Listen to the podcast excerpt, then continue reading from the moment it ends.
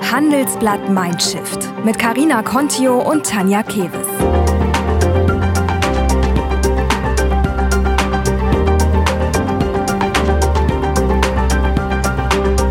Und das hören Sie heute bei Handelsblatt Mindshift. Ich wollte ja bewusst runterfahren. Ich wollte bewusst eigentlich äh, auf Reisen gehen, um, um diesen, diesen Alltag nicht mehr zu haben. Und ähm, das ist bei mir keine Frage von, von Eitelkeit oder Status, nicht gefragt zu sein, ähm, sondern ich wollte das wirklich für mich haben, um mal zu gucken, was, wo geht es denn für mich in Zukunft hin? Ähm, welche Richtung möchte ich gehen? Heute würde ich ganz klar sagen, klar bin ich eine Feministin, wie so viele andere, die sich für das Thema interessieren und einsetzen auch. Auf die Frage, was macht äh, deine Mama am liebsten, hat meine Tochter geantwortet, zu arbeiten. Und das fand ich richtig schön, weil genau das will ich hier vermitteln. Arbeiten ist was richtig Schönes. Frenzi Kühne wird häufig als die jüngste Aufsichtsrätin Deutschlands bezeichnet. Dabei ist sie in Wirklichkeit viel mehr. 2008, also zwei Jahre bevor es überhaupt Instagram gab, gründete sie mit zwei Freunden eine der ersten Social-Media-Agenturen Deutschlands. Torben, Lucy und die Gelbe Gefahr. Mittlerweile beraten über 200 Mitarbeiter die Hälfte aller DAX-Chefs in Sachen Digitalisierung. Tja, aber die Agenturarbeit ist Frenzi Kühne irgendwie nicht genug. Anfang des Jahres verlässt sie ihr Unternehmen, um vielleicht noch etwas ganz anderes zu machen. In dieser Folge von Handelsblatt Mindshift sprechen wir mit der Gründerin und Freenet Aufsichtsrätin deswegen über Neuanfänge, verpasste Weltreisen, Genderdebatten und Feminismus. Mutter einer kleinen Tochter ist die Unternehmerin auch. Wir reden in dieser Folge außerdem über die Vereinbarkeit von Familie und Job, den Abschied von ihrer Kreuzberger Digitalagentur und den langen, langen Weg, den viele Firmen in Sachen Diversity leider noch gehen müssen. Ich wünsche euch viel Spaß. Liebe Franzi Kühne, herzlich willkommen in unserem Podcast Mindshift vom Handelsblatt. Sie haben Anfang des Jahres nach zwölf Jahren die von Ihnen mitgegründete Agentur TLGG verlassen. Warum das denn? Äh, das war eine Entscheidung, die ich mir äh, nicht leicht gemacht habe. Also ich habe ungefähr ein Jahr überlegt, ob ich das machen sollte und ob das der richtige Zeitpunkt ist für mich, für die Firma, ähm, für meine Gründungspartner und ähm, habe dann nach einem Jahr überlegen entschlossen, okay, ich werde das, werd das jetzt machen und werde kündigen, was ein Riesenschritt ist, weil TLGG sich anfühlt, als sei es mein, mein erstes Baby und das zu verlassen war schon eine Hürde, über die ich springen musste. Sie haben jetzt von sich selbst gesprochen. Gab es denn jemanden, der Sie bei diesem Ausstieg ähm, unterstützt hat? Also so eine, so eine Entscheidung muss man letztendlich allein treffen, glaube ich. Aber natürlich habe ich mich im, im engsten Freundeskreis beraten ähm, und habe mir da Input geholt. Ich hatte auch eine Coachin mit dabei, die mich in diesem Prozess begleitet hat und äh, mich quasi in der Entscheidung, die ich zu dem Zeitpunkt aber schon getroffen hatte, noch mal bestärkt hat. Und äh, ja, letztendlich ist es aber was, was man alleine trifft. Ähm, wie war das dann? Sie sind ja jemanden, der einen sehr dichten Terminkalender immer hatte, sogar zwei verschiedene Terminkalender. Ähm, jetzt plötzlich so viel Freizeit zu haben. Also was macht Frenzi Kühne dann ähm, mit der freien Zeit? Also ich bin am 31.01. nach einer 24-Stunden-Party aus der Firma rausgegangen und erstmal in Skiurlaub gefahren für eine Woche zum, zum Runterkommen und danach hatte ich äh, lauter Termine, weil alle sagten, ach Frenzi, jetzt hast du ja Zeit, lass uns doch mal zum Essen treffen und zum Kaffee und äh, mal wieder was trinken gehen und das habe ich dann natürlich alles wahrgenommen, sodass sich das überhaupt nicht so angefühlt hat, als wäre das irgendeine Veränderung, weil mein Terminkalender war voll.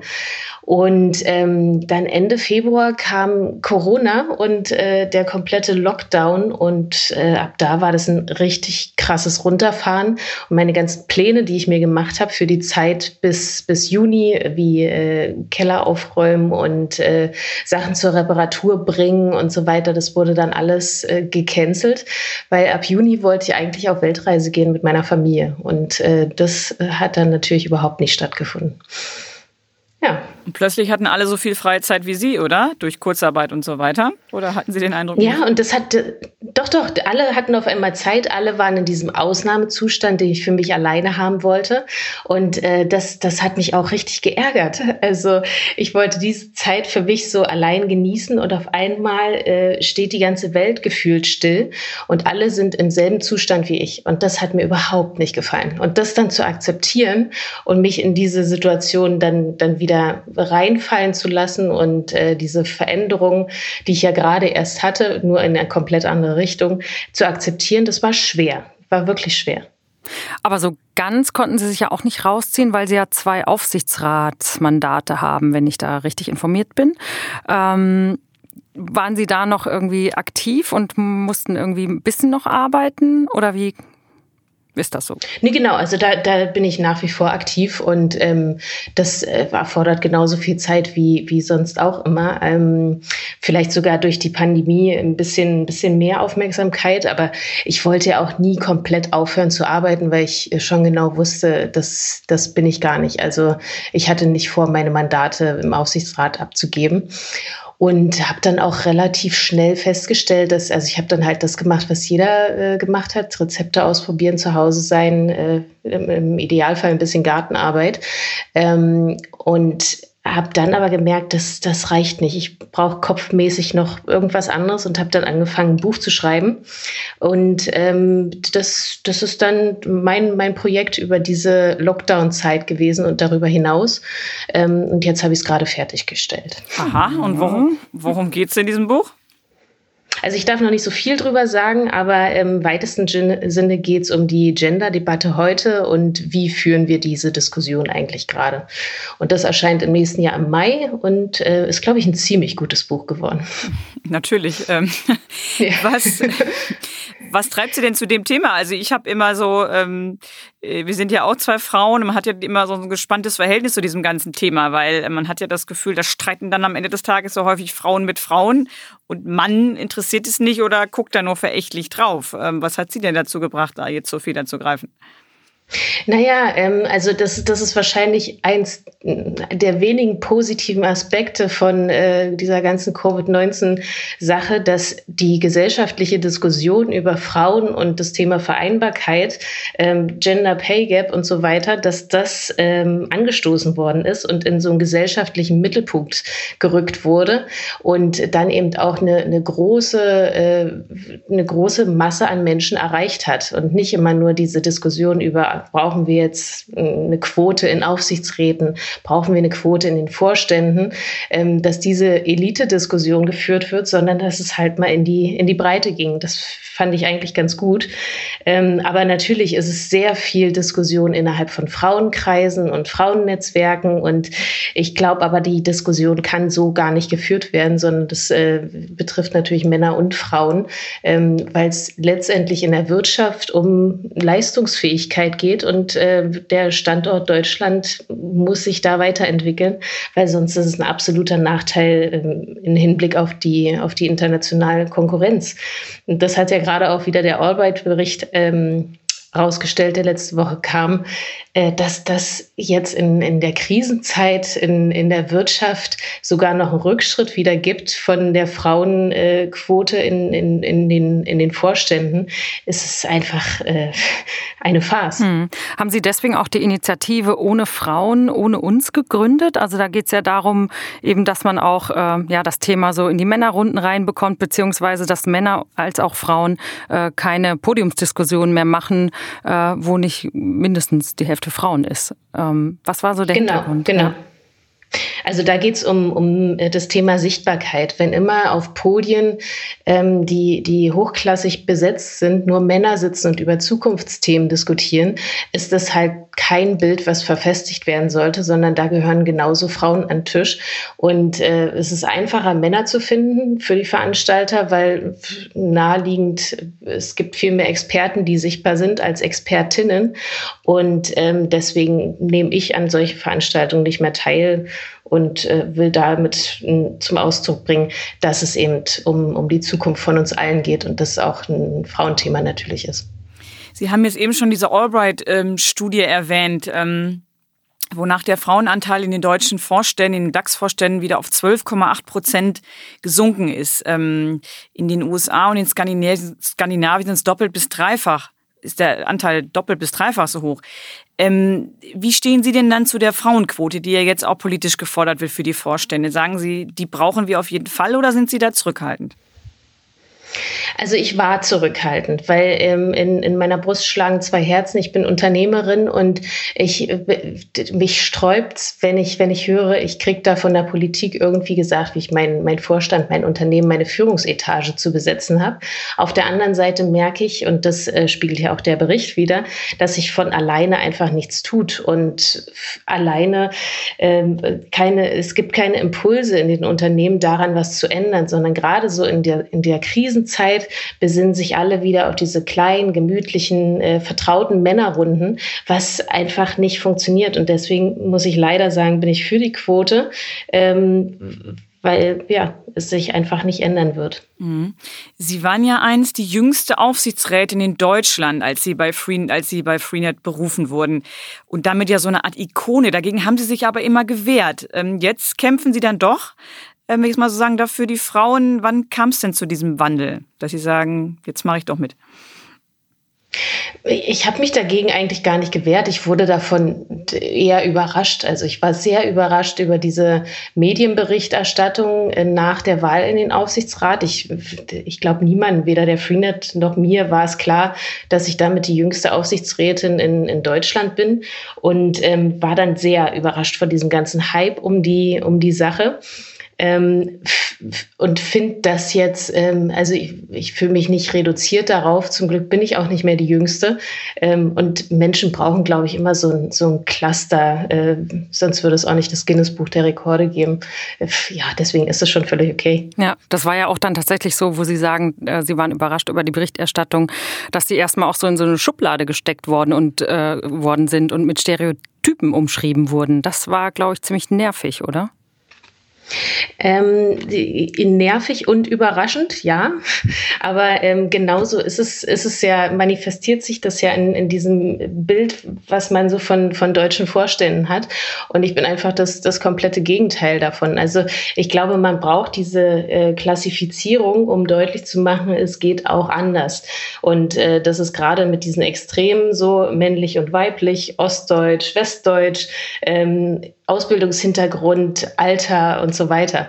Und das geht ja letztendlich nur um, um Diversität in diesen Führungsteams von, von deutschen Unternehmen. Ja, Sie sind ja in Ostdeutschland geboren. Hat das aus Ihrer Sicht ähm, irgendwie eine, Sie in irgendeiner Weise, sagen wir mal, positiv beeinflusst, dass Sie als Frau von Anfang an gerade ausmarschiert sind und gar nicht so viel darüber nachgedacht haben, ob Sie Männlein oder Weiblein sind? Ich glaube schon, dass es was gemacht hat. Also das hängt ja mit der Erziehung zusammen und wie meine Eltern äh, so mich geprägt haben. Ähm, und für mich war immer klar, okay, ich sehe, meine Oma arbeitet, meine Mutter arbeitet äh, die ganze Zeit, obwohl da Kinder zu Hause sind das, das hat natürlich geprägt. Ähm, und diese, diese Diskussion, wie hat das eine Generation geprägt und gerade Frauen, die wird ja sehr intensiv in, in Zeiten von, äh, von, von dem äh, Jubiläum gerade diskutiert. Ähm, ich glaube schon, dass das, dass es prägt und dass es eine, eine Generation ist, ähm, die gerade viel reisen kann, die dort so so herangewachsen und so aufgewachsen ist. Mhm.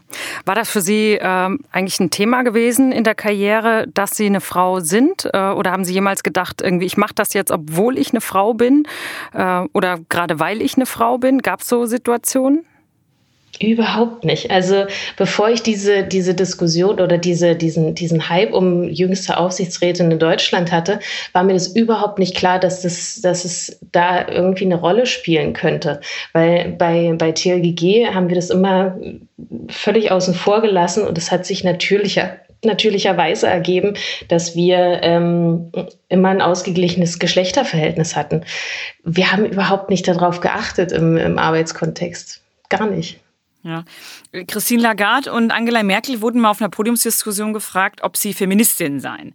Und Lagarde erklärte spontan jawohl, ja, und Merkel, die druckste herum, ja. Was wäre Ich denn, erinnere mich. Ja, ja, genau. Das war, glaube ich, dieses WG20-Treffen oder so. Ja. Und äh, was wäre denn Ihre Antwort gewesen? Spontan damals wie heute? Äh, damals äh, wahrscheinlich eher nein, weil ich mich überhaupt nicht mit dem Thema auseinandergesetzt habe und dann äh, nur so, so Alice Schwarzer im Kopf gehabt hätte, hätte ich wahrscheinlich gesagt nein ähm, mit so Mitte 20.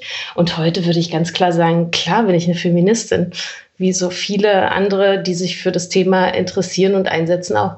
Ja. Ist das auch was, was Sie Ihrer Tochter vorleben wollen? Unbedingt. Also ich will ihr nicht, nicht vorleben, da gibt es einen Unterschied zwischen Mann und Frau und äh, Kind hört zu, die Frauen sind benachteiligt, deswegen musst du besonders kämpfen, sondern ich will ihr vorleben, wie, wie schön es ist zu arbeiten und wie, ähm, wie, wie toll es ist, äh, fleißig zu sein und äh, dass Arbeit was richtig, richtig Schönes ist. Und ähm, ich hatte neulich eine Situation, da, da gab es so, so ein Meme über Instagram, da wurden ganz viele Fragen von Müttern ähm, gestellt, die man den Kindern mal selber stellen sollte. Sowas wie, was, was glaubst du, was äh, Mamas Lieblingsfarbe ist? Oder was glaubst du, ist Mamas Lieblingsblume? Und auch, was macht sie am liebsten? Und auf die Frage, was macht äh, deine Mama am liebsten, hat meine Tochter geantwortet, zu arbeiten. Und das fand ich richtig schön, weil genau genau das will ich ihr vermitteln. Arbeiten ist was richtig Schönes. Hm, das hat bei Ihnen aber auch sehr gut funktioniert, weil Sie so ein besonderes Familienmodell haben. Vielleicht können Sie das mal kurz erklären, dass Sie, wie Sie das mit Ihrem Partner ähm, relativ früh schon geklärt haben. Wir haben, ähm, bevor ich schwanger geworden bin, schon darüber gesprochen, wie ist es eigentlich, wenn dann so ein kleines Kind da ist und äh, man, man sich dann kümmern muss. Und äh, ich sagte halt, ich habe ja im Prinzip mit meiner, mit meiner Firma schon ein kleines Kind und äh, möchte da auch schnell wieder zurückkehren. Und er sagte, ja, mach das ruhig. Ich, äh, ich habe so Bock drauf, zu Hause zu bleiben und ich kümmere mich dann eben das erste Jahr. Und äh, genau so ein Erwartungsmanagement, wie, wie will das eigentlich jeder für sich haben, empfehle ich auch jedem, weil das so, so wichtig ist, vorher darüber zu reden, wie man sich das eigentlich alles vorstellt. Also Augen und, auf ähm, bei der Partnerwahl. Äh, ja, genau. Und äh, halt Kommunikation, also transparente Kommunikation. Was sind meine Vorstellungen, was sind seine Vorstellungen und äh, geht das überhaupt zusammen? Weil sonst äh, sollte man diesen Schritt nicht, nicht gemeinsam gehen, glaube ich. Ja. ja. Jetzt ähm, gibt es ja in der Gesellschaft häufig Sprüche, Anlässe, Ereignisse, ja, wo man sich als Frau einfach denkt, irgendwie, das kann ja wohl nicht wahr sein. Was war denn so ein Moment in jüngerer Zeit, wo Sie das gedacht haben? Also Stichwort frauenfeindliche Sprüche oder Ereignisse. Also äh, es war deswegen, das ist auch noch so präsent, der Orbit-Bericht, der letzte Woche erschienen ist, ähm, wo mir einfach nicht klar ist, dass das Unternehmen in, in Krisenzeiten ähm, wieder, wieder diesen Schritt zurück machen und weg von diversen Teams gehen.